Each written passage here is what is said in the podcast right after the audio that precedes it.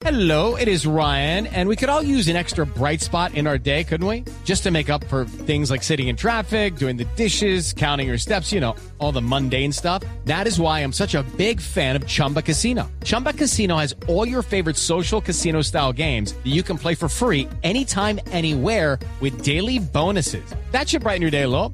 Actually, a lot. So sign up now at chumbacasino.com. That's chumbacasino.com. No purchase necessary. BGW. Void were prohibited by law. See terms and conditions. 18 plus. Vamos con una noticia importante porque la Cancillería colombiana le pidió a las autoridades de los Estados Unidos investigar y esclarecer la muerte de un colombiano llamado Israel Hernández a manos de la policía en Miami. La familia del joven recibe una asistencia social y jurídica en el consulado colombiano en esta ciudad. La información la tiene Eduardo Hernández.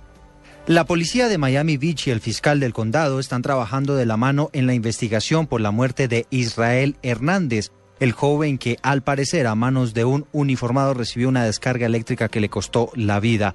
Esto dijo sobre el caso Bobby Hernández, el vocero de la policía de Miami Beach. El oficial no está sorprendido, tienen 72 horas que básicamente da tiempo para ver un para hablar con.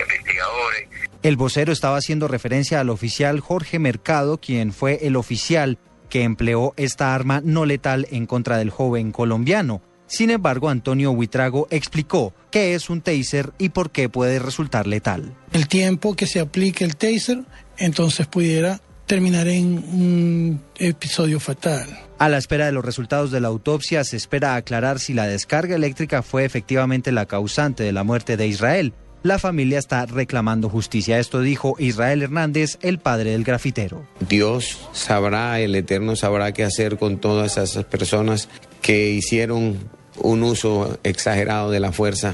El gobierno colombiano, a través de la canciller María Ángela Holguín, está pidiendo a las autoridades norteamericanas una investigación exhaustiva sobre este caso. Estamos muy encima de la investigación, realmente es una tristeza y muy lamentable esto que le sucedió. Eh, las autoridades americanas pues tendrán que hacer una investigación y tendrán que respondernos eh, por esa vida de ese colombiano pues que tan injustamente y tan tristemente se perdió en, en Miami esta semana. Los amigos de Israel y la comunidad en general sigue reclamando respuestas de la policía. Eduardo Hernández, Blue Radio.